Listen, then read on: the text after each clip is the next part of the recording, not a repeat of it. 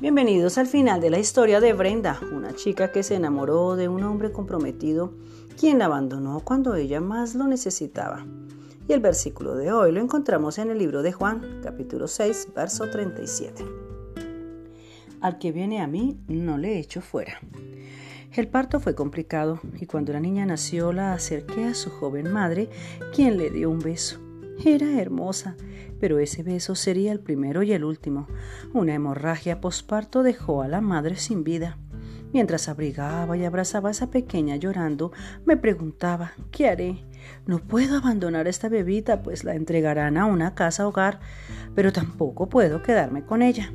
Muchas ideas pasaron por mi mente, hasta que llegó la correcta. Llamé a sus padres. Esperé en ese lugar durante más de 12 horas, con la niña en brazos por temor de que la enviaran a algún lugar desconocido por falta de familia. Cuando llegaron los padres, los llevé a un lugar privado y les di la terrible noticia.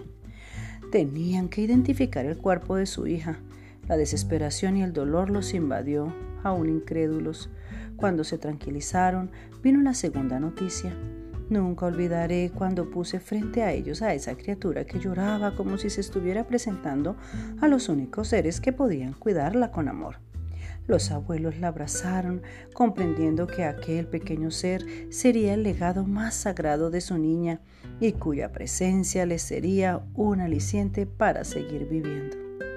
Aún recuerdo cuántas veces la madre repitió, si tan solo nos hubiera contado lo que sucedía, nosotros la habríamos cuidado. Nadie la habría cuidado mejor. Era nuestra única hija y la amábamos tanto. Quizás ahora estaría viva. Pero Brenda nunca quiso decirles nada porque sentía que les había fallado. Sin embargo, ¿quién mejor que sus padres para cuidarla cuando estaba sola y desamparada? Si hay un amor sincero en esta vida, ese es el amor de nuestros padres, figura del amor de Dios. Si hoy crees que te has equivocado demasiadas veces y no quieres hablar con tu Padre Celestial por temor a que no te escuche, recuerda que Él te espera.